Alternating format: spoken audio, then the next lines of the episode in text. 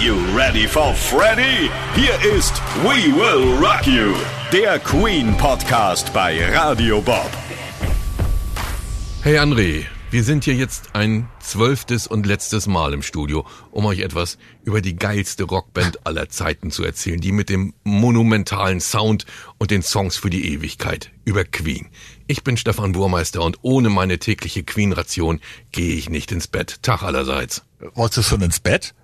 Das ist doch noch früh am Tag, hör mal. Hallo Stefan, ja, ich bin André Dorsal von Radio Bob und mir geht's nach zwölf Folgen Podcast inzwischen, ja, genauso, ne? Schauen wir mal, wo wir sind jetzt. Freddie Mercury ist tot, Bassist John Deacon steigt aus und zieht sich ins Privatleben zurück. Was machen Brian May und Roger Taylor? Ja, ein ganz kurzer Rückblick mal auf die vergangene Folge.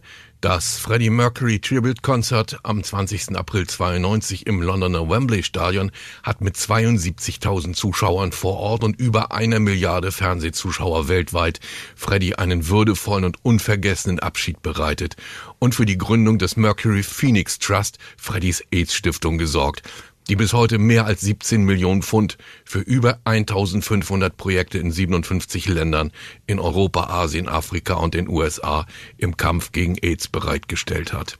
Das Queen-Album von 1995 Made in Heaven, das vier Jahre nach Freddys Tod erscheint, wird mit über 20 Millionen verkauften Exemplaren zum zweitmeistverkauften Queen-Album ever auf der Vorderseite des Covers ist die Freddie Mercury Statue am Genfer See abgebildet, auf der Rückseite die drei verbliebenen Brian May, Roger Taylor und John Deacon, wie sie Gedanken verloren auf den See schauen. Jetzt muss man kurz erzählen, wie kann das angehen? Die Statue ist ja erst 96, also ein Jahr später, am Genfer See aufgestellt worden.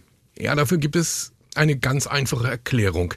Äh, Freddys Familie, Freunde und Fans schlagen vor, eine solche Statue in London aufzustellen, was aber von der Londoner Stadtverwaltung abgelehnt wird. Ah. Das muss man sich mal vorstellen. Okay. Und so kommt Freddys letzte Zuflucht, der Schweizer Ort Montreux am Genfer See ins Spiel, wo dieser Vorschlag sofort angenommen wird. Nur ist die lebensgroße Bronzestatue, die von der tschechischen Bildhauerin Irina Selečka erstellt werden soll, zum Zeitpunkt des Erscheinungstermins von Made in Heaven noch gar nicht fertig und so nimmt man für das Cover nur eine kleine Skulptur, die vorab erstellt wird, und fotografiert diese perspektivisch so geschickt, dass es so aussieht, als wenn es die erst am 25. November 96 enthüllte lebensgroße Statue ist. Bei der Enthüllung sind die Band, Freddys Mutter, seine Schwester und seine Duettpartnerin Montserrat Caballé anwesend. Der Sockel der Statue trägt die von Brian stammende Widmung Lover of Life, Singer of Songs. Schön. Noch heute ist diese Statue ein Wallfahrtsort für jeden Queen-Fan und wird jedes Jahr von unzähligen Fans besucht. Brian May sagt in einem Interview des Musiksenders VH1, ich habe versucht, Queen aus meinem System zu löschen. Das hört sich vielleicht nicht schön an, aber es ist auch ungesund, sich immer an der Vergangenheit festzuhalten. Roger Taylor sagt, fünf Jahre nach Freddys Tod macht es uns aber nicht mehr so sehr viel aus wie am Anfang und lässt sich von Elton John motivieren. Ihr seid wie ein fantastischer Rennwagen, der ohne einen verdammten Fahrer in der Garage steht. Von der EMI, von der Plattenfirma, kommt ein Vorschlag, eine neue Compilation zusammenzustellen und am 3. November kommt das Album Queen Rocks auf den Markt, das bis auf einen Song nur aus Hardrock-Titeln der Band besteht. Aber mit diesem einen Titel hat es eine ganz besondere Bewandtnis. No One But You ist eigentlich ein Solotitel von Brian und Roger sagt dazu, das hört sich an wie ein Queen-Song, dafür brauchen wir unbedingt John. Und so lässt sich Bassist John Deacon überreden, noch ein einziges Mal ins Studio zu kommen, bevor er sich komplett ins Privatleben zurückzieht. Brian May erstickt seine starken Depressionen durch Aufnahmen und Tourneen mit seiner Brian May Band und wird dann am 5. April 98 erneut von der Realität eingeholt. Sein Freund und Drummer der Brian May Band, Schlagzeuglegende Cozy Powell, der schon für Black Sabbath, Rainbow und Whitesnake getrommelt hat, stirbt völlig unerwartet im Alter von nur 50 Jahren.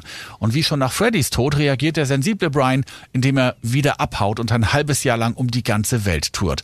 Das wiederum führt dazu, dass seine Beziehung mit der englischen Schauspielerin Anita Dobson in eine ernsthafte Krise gerät, die sogar zu einer zeitweisen Trennung führt. Brian dreht sich im Kreis und erzählt später in einem Interview mit dem Daily Mirror, ich dachte, mein Leben ist zu Ende, diese Depressionen drücken dich auf den Boden wie eine Nebelwand. Ihm wird klar, dass er sich professionelle Hilfe holen muss und so begibt er sich Anfang 2000 in eine psychiatrische Klinik in Arizona, die eigentlich eine Klinik für Suchtkranke ist. Und die Ärzte dort schaffen es tatsächlich, ihn wieder aufzubauen. Brian sagt, das war der Anfang eines neuen Lebens. Einmal die Tafel sauber wischen. Die Beziehung zwischen Brian und Anita bekommt eine neue Grundlage und die beiden heiraten sogar am 18. November 2000. Musikalisch sind Brian und Roger mit dem Thema einer Wiedergeburt von Queen immer noch nicht durch. Wir erinnern uns, ne? Nach dem grandiosen Auftritt von George Michael im Tribute-Konzert 92 war dieser kurzzeitig als neuer Queen-Frontmann im Gespräch und 2001 ist es dann Robbie Williams von der ehemaligen Boyband Take That, ne? Der wegen einer gelungenen Neuaufnahme von We Are the Champions für den Film A Knight's Tale gemeinsam mit Brian und Roger auf einmal im Gespräch ist. Daraus wird dann aber nichts. Es wurde nie verwirklicht und ich weiß gar nicht so genau, Warum nicht? sagt Brian May später. Aber etwas anderes wird dann realisiert, und zwar extrem erfolgreich. Schon 1996 treffen sich Hollywood-Schauspieler Robert De Niro sowie Brian May und Roger Taylor anlässlich einer Filmparty in Venedig. Und Robert De Niro spricht die beiden auf seine Idee eines Queen-Musicals an. Wie der immer sehr wortkarge Robert De Niro auf diese Idee gekommen ist, diese Frage hat er nie beantwortet. Nach einer sechsjährigen Entwicklungszeit wird das Musical We Will Rock You am 14. Mai 2002 im bekannten Dominion Theatre im Londoner West End uraufgeführt und wird von Queen tatsächlich gemeinsam mit Robert De Niros eigener Produktionsfirma produziert. Das Rockmusical stammt aus der Feder des Theater- und Drehbuchautors Ben Elton und handelt von einer Gruppe von Rebellen, den sogenannten Bohemians, die in einer Welt ohne Individualität leben. Alle denken gleich, kleiden sich gleich und hören dieselbe computerproduzierte Musik. Die Rockmusik ist schon lange vergessen und Instrumente sind verboten, aber die Bohemians kämpfen noch tapfer für die Freiheit der Gedanken und der Musik und das natürlich mit allen großen Hits von Queen und gewinnen diesen Kampf natürlich auch. Natürlich verreist die sogenannte Fachpresse wie schon so oft diese Produktion, wird aber durch den bombastischen Erfolg wie schon so oft auch Lügen gestraft. Hm. Mit über zwölf Jahren Laufzeit und mehr als sechseinhalb Millionen Zuschauern in über 4600 Aufführungen ist We Will Rock You das Musical mit der längsten Spielzeit im Dominion Theater. In der ganzen Welt wird das Queen Musical ähnlich wie Mamma Mia von ABBA ein riesengroßer Erfolg. Überall sind Brian und Roger an den Castings beteiligt, um die Queen Qualität sicherzustellen.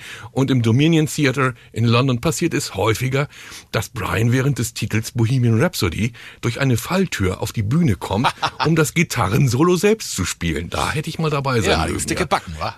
Am 12. Dezember 2004 ist die Premiere in Deutschland, und zwar am Musical Dome in Köln. Und diese Premiere wird angekündigt in einer großen deutschen Samstagabend-Unterhaltungsshow, nämlich in Wetten das mit Thomas Gottschalk. Der Kölner Musical Cast ist in der Show, um das Musical mit einem Titel zu promoten. Überraschungsgäste sind Brian May und Roger Taylor. Und das, was die beiden dazu sagen haben, hört sich so an. Wir wünschen Ihnen einen großen Erfolg. Für euch alle natürlich. And we open Sunday. Sonntag geht's los. Also in Köln geht's los. Brian? And in the spring, Queen Tour. Was war das denn? Hm, was? Habt ihr da genau hingehört und verstanden, was Brian da gerade gesagt hat? Ja, hören wir nochmal. Brian? And in the spring, Queen Tour. Oh, also, Queen kommt wieder. Herzlichen Dank nochmal. Er hat gesagt, im Frühjahr 2005 kommen Queen auf Tour. Ich traute meinen Ohren nicht. Sollten sie tatsächlich noch einmal? Aber mit wem? Wie soll das gehen ohne Freddy? Fragen über Fragen. Aber diese Nachricht hat mich in einen derartigen Taumel von Vorfreude versetzt auf das, was da in 2005 passieren sollte. Ist ja irre, ne? Da promoten Brian und Roger seit Monaten das Queen Musical und planen parallel dazu die eigene Rückkehr auf die Bühne. Diese Idee wird ein paar Monate vorher und zwar genau am 24. September 2004 geboren und zwar auf einer Jubiläumsshow, die die bekannte Gitarrenfirma Fender anlässlich des 50. Geburtstags ihrer legendären Stratocaster in der Londoner Royal Albert Hall veranstaltet. Dazu werden Musiker wie Brian May, David Gilmour von Pink Floyd, Ronnie Wood von den Stones, Mike Rutherford von Genesis, Gary Moore und viele andere eingeladen. Ach so, hätte ich fast vergessen. Paul Rogers von Bad Company und Free, ne? man kennt ja All Right Now. Und genau diesen Titel performen Brian May und Paul Rogers gemeinsam auf diesem Event. Zwischen den beiden stimmt die Chemie sofort und unmittelbar nach der Show kommt Pauls Freundin, seine spätere Ehefrau und Managerin Cynthia auf die beiden zu, blickt die beiden abwechselnd an und sagt, oh, da passiert gerade was mit euch, oder? Alles, was ihr noch braucht, ist ein Drummer. Darauf Brian May, ich kenne da einen Schlagzeuger. Roger Taylor bekommt von Brian ein Video von der Fender Show und als Queen kurze Zeit später bei der Aufnahme in die englische Musical Hall of Fame gemeinsam mit Paul Rogers drei Songs performen, da ist alles klar. Man will zusammen als Queen plus Paul Rogers auf Tournee gehen. Und diese Tour startet am 19. März 2005 in Südafrika im Rahmen des 46664 Anti-AIDS Festivals von Nelson Mandela und führt sie durch ausverkaufte Konzerte in ganz Europa, natürlich nach Japan, in die USA und nach Kanada und endet am 25. Mai 2006 in Las Vegas in einem gemeinsamen Auftritt mit den Foo Fighters. So, Stefan, du warst am 28. April 2005 bei Queen plus Paul Rogers in Hamburg. Jetzt erzähl bitte mal, wie war das für dich? Wie ist Paul Rogers als Frontmann angekommen? Ja, André, für mich war es überhaupt das erste Queen-Konzert, das ich live erleben durfte. Konzerte mit Freddy habe ich ja immer nur auf DVD gesehen. Mhm. Es gibt natürlich im Vorwege äh, Proteste von den Hardcore-Queen-Fans, die Sturm laufen gegen diese Tournee. Aber Brian und Roger haben auch die Erlaubnis ihres äh, ausgestiegenen Bassisten John Deacon, den Namen Queen weiterhin verwenden zu dürfen, auch mit einem anderen Frontmann als Freddie Mercury. Und man sieht ja an der genauen Namenswahl, da muss man einfach mal ganz genau hinschauen, ja. Queen plus Paul Rogers, schon, dass dieser niemals den Anspruch erheben würde, ein Nachfolger von Freddie Mercury zu sein. Paul ist ein ganz anderer Sänger als Freddie. Er ist eben keine extravagante Diva, sondern ein Rock- and Blues-Sänger der alten Schule, der in Jeans und Leder auftritt. Er sagt sogar, dass eingefleischte Freddie-Fans mit der Abwesenheit von Strumpfhosen leben müssten. Dr. Brian May sagt nach der Tour, bisher war es so, dass jeder, der Queen-Songs gecovert hat, auch versucht hat, wie Freddie zu klingen. Paul machte es auf seine Art und wir mussten uns ihm anpassen. Und warum jetzt plötzlich Dr. Brian May? Ja, da müssen wir uns auch nochmal zurückerinnern. Brian May hat 1975 ja sein Studium der Astrophysik zugunsten der Karriere mit Queen abgebrochen, was seinen Vater Harold May sehr enttäuscht hat. Dieser hat sich immer eine Promotion seines Sohnes gewünscht. Brian May hat dieses Vorhaben aber nie aus den Augen verloren und nach dem Tod seines Vaters weiter in seiner Promotion gearbeitet. Und 2007, also mitten in der gemeinsamen Zeit mit Paul Rogers, ist es dann tatsächlich soweit. Er promoviert am Londoner Imperial College, dort wo er auch sein Studium in den 70ern begonnen hat, mit seiner Doktorarbeit. Eine Untersuchung von Radialgeschwindigkeiten im interplanetaren Staub. Ja, kannst du das nochmal näher erläutern, bitte? ich verstehe es auch nicht. Ich kenne gerade nochmal den Unterschied zwischen Licht- und Schallgeschwindigkeit. Aber es ist sowas ähnliches, da bist du ganz nah dran. Es das wird nichts weiter sein als das. muss was damit zu tun haben. Irgendwie, ja. Aber Brian May ist sowieso ein mega intelligenter Mensch, der schon ganz viele wissenschaftliche Fachbücher geschrieben hat, wissenschaftliche TV-Sendungen produziert und sich sehr aktiv auch für Tier- und Artenschutz einsetzt. Er ist sogar bei der bekannten John Hopkins Universität in Baltimore für ein NASA-Projekt tätig. Und so darf er sich jetzt also Dr. Brian May nennen. Hm. Doktor der Astrophysik. Das muss man erstmal sacken lassen. Sowas können nur sehr, sehr, sehr wenige Rockstars von sich behaupten. Es bürgert sich bei den Fans übrigens immer mehr ein, ihn ehrfurchtsvoll mit Dr. May anzusprechen. Ja. Nochmal zurück zu Queen und Paul Rogers. Ich erinnere mich an einen ganz besonders emotionalen Moment während der Show. Die Lichttechniker fahren die ganze Beleuchtung herunter. Man sieht gerade eben noch, wie Paul Rogers die Bühne verlässt. Dann geht die große Videowand im Hintergrund an und es ertönen die ersten Klänge von Bohemian Rhapsody und das Ganze mit Freddie Mercury am Piano, der auch singt. Ausverkauftes Haus in Hamburg und 16.000 Zuschauer greifen simultan zu ihren Taschentüchern und flennen hemmungslos bei diesem Wiedersehen mit Freddy. Ich krieg heute noch Gänsehaut und feuchte Augen beim Gedanken an diesen Moment. Licht geht wieder an, die Band performt jetzt gemeinsam mit Freddy und der Song wird dann beendet von Paul Rogers. Ein mega Hammer, kann ich nur sagen. Ich guck gerade, ich habe aber jetzt kein Taschentuch da. Ich habe hier, guck mal, jetzt hier noch so eine alte Rolle Klopapier hier. Die können Sie es jetzt Wo kommt die denn her? Die kann ich dir vielleicht nochmal geben. Ja, was hier. ist denn da bei euch im Studio passiert? Oh Mann, ey. Zur Freude der Fans erscheint noch während der Tour die Live-Doppel-CD Return of the Champions, die auf einem der Konzerte in England aufgenommen wurde. Und dann passiert noch etwas, was niemand mehr für möglich hält.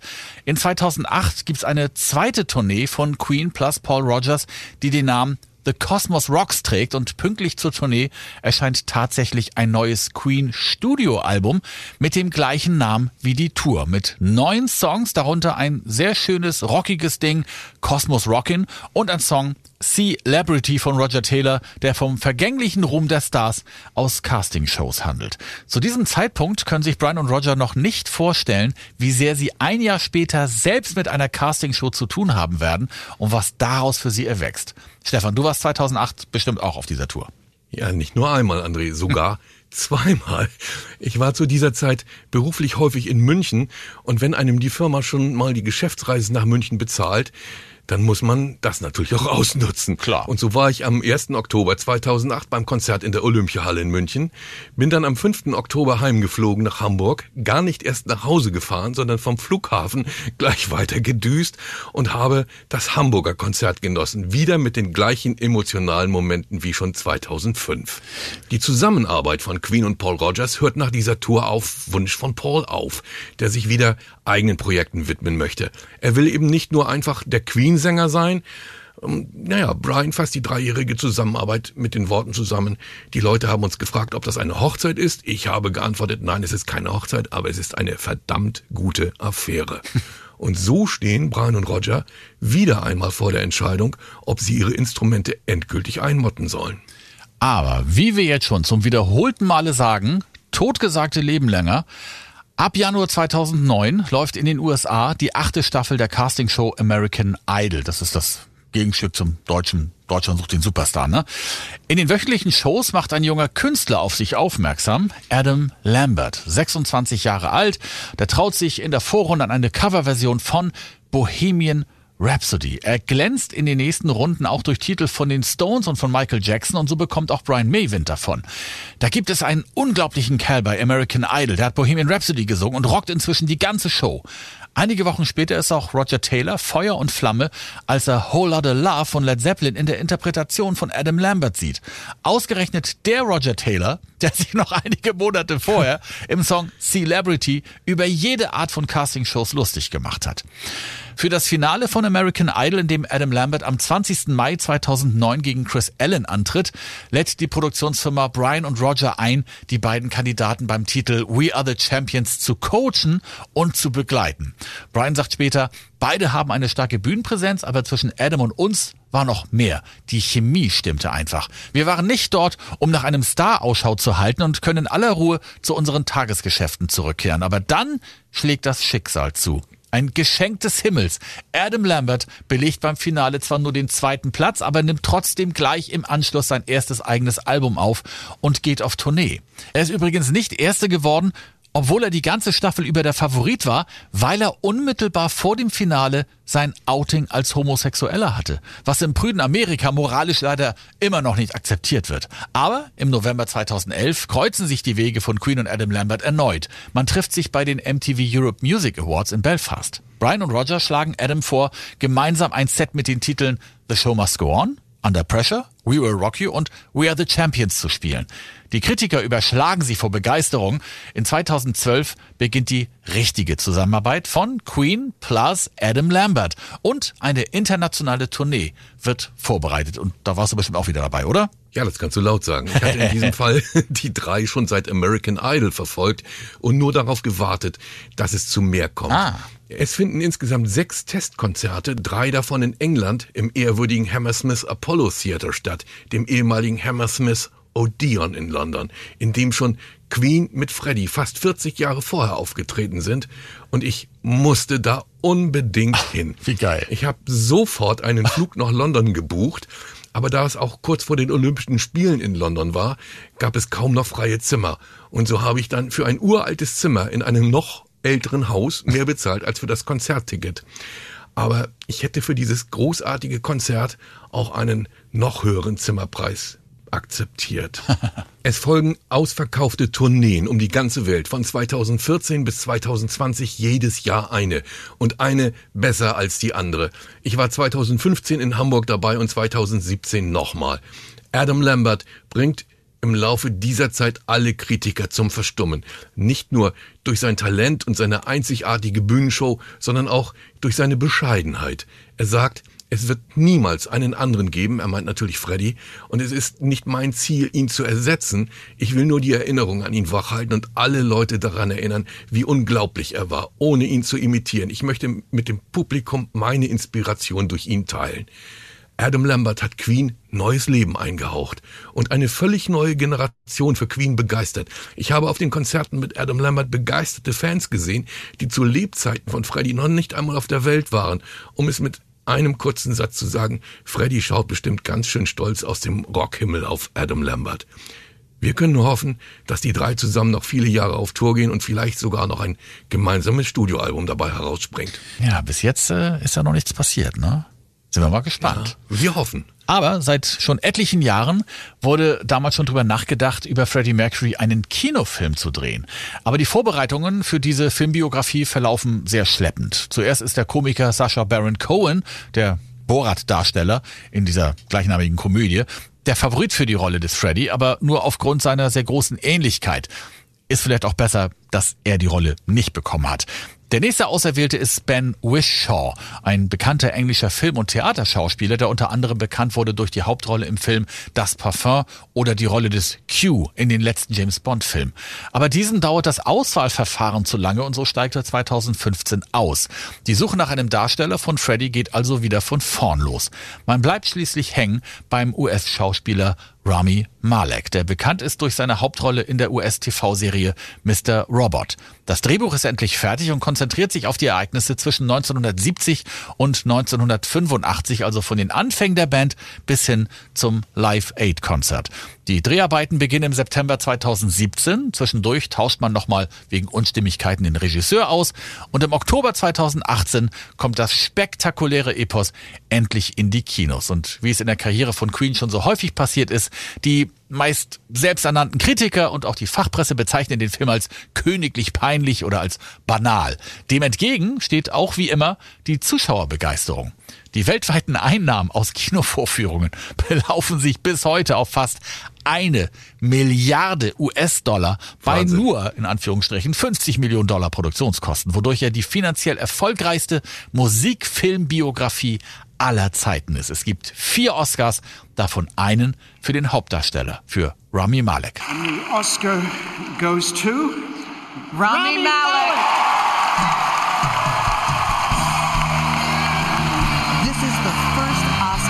And nomination for Rami Malek.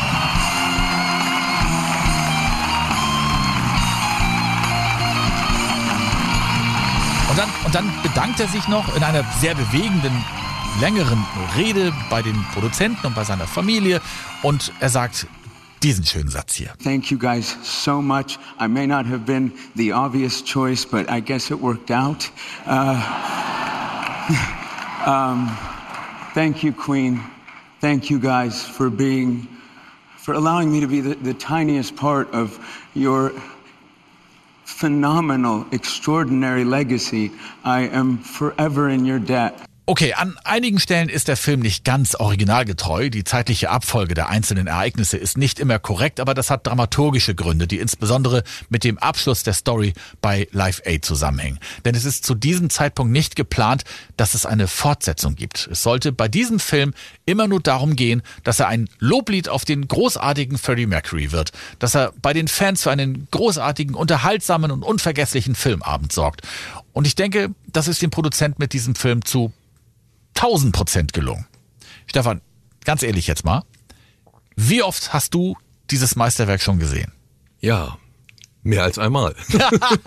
André, ich Das kann das so ganz genau nicht mehr sagen, aber ich weiß, dass ich ihn im Kino dreimal gesehen habe. Zum einen die Premiere mit euch zusammen. Ja, haben wir, haben wir präsentiert, ne, von Radio Genau. Bob. Ja, da waren wir genau. zusammen. Und dann ein paar Wochen später noch zwei weitere Male. Auf DVD bzw. Blu-ray habe ich aufgehört zu zählen. Ich schätze mal, dass ich den Film zu Hause noch mindestens weitere zehnmal gesehen habe. Es gibt übrigens ein privates Happy End bei diesem Film. Seit den Dreharbeiten sind nämlich Rami Malek, der Darsteller von Freddy, und Lucy Boynton ein Paar. Und wer es nicht mehr weiß, Lucy Boynton ist die Darstellerin von Freddys großer Liebe und Freundin Mary Austin. Das ist doch mal eine schöne Geschichte, die das Leben da geschrieben hat Ja. und über die Freddy im Himmel sich bestimmt sehr gefreut hat. Es gibt inzwischen ganz offene Aussagen von Brian und Roger, die sich eine Fortsetzung von Bohemian Rhapsody vorstellen können. Hoffentlich wieder mit dem großartigen Rami Malek. Für diesen beginnt nach dem Film die ganz große Karriere. Wer den James Bond Film Keine Zeit zu sterben gesehen hat, hier spielt Rami die Hauptrolle des Lucifer Safin als Gegenspieler von 007. Übrigens spielt auch Adam Lambert eine klitzekleine Rolle in Bohemian Rhapsody. Er verkörpert den Trucker, mit dem Freddy nach seinem Telefonat mit Mary Austin auf dem Klo der Tanke verschwindet. Bei den Stichworten Adam Lambert und Live Aid fällt mir noch was ein. Das legendäre Live Aid Set wird nicht nur im Original 1985 und im Spielfilm 2018 gespielt, sondern noch ein zweites Jahr, eigentlich dann schon ein drittes Mal. André, weißt du bei welcher Gelegenheit? Ja, weil du mir das erzählt hast, aber auch nur. 2020 bei einem Benefizkonzert in Sydney für die Australian Firefighters. Es war schrecklich zu sehen, wie die Brände über Australien hinwegfegten und wie viel Not herrschte und Menschen ihre Häuser verloren, wie viele wilde Tiere getötet wurden. So erinnert sich Brian May an die verheerenden Buschfeuer. Und da Queen mit Adam Lambert sowieso einen Turnierauftritt in Sydney haben, entschließen sie sich spontan Geld für die regionalen Feuerwehrleute zusammen und treten am Abend nach ihrem regulären Auftritt noch einmal auf mit dem originalen Live Aid Setup Bohemian Rhapsody, Radio Gaga, Hammer to Fall, Crazy Little Thing Called Love, We Will Rock You und We Are the Champions. Wir haben immer mal wieder darüber nachgedacht, das Live Aid Set noch einmal genauso zu spielen.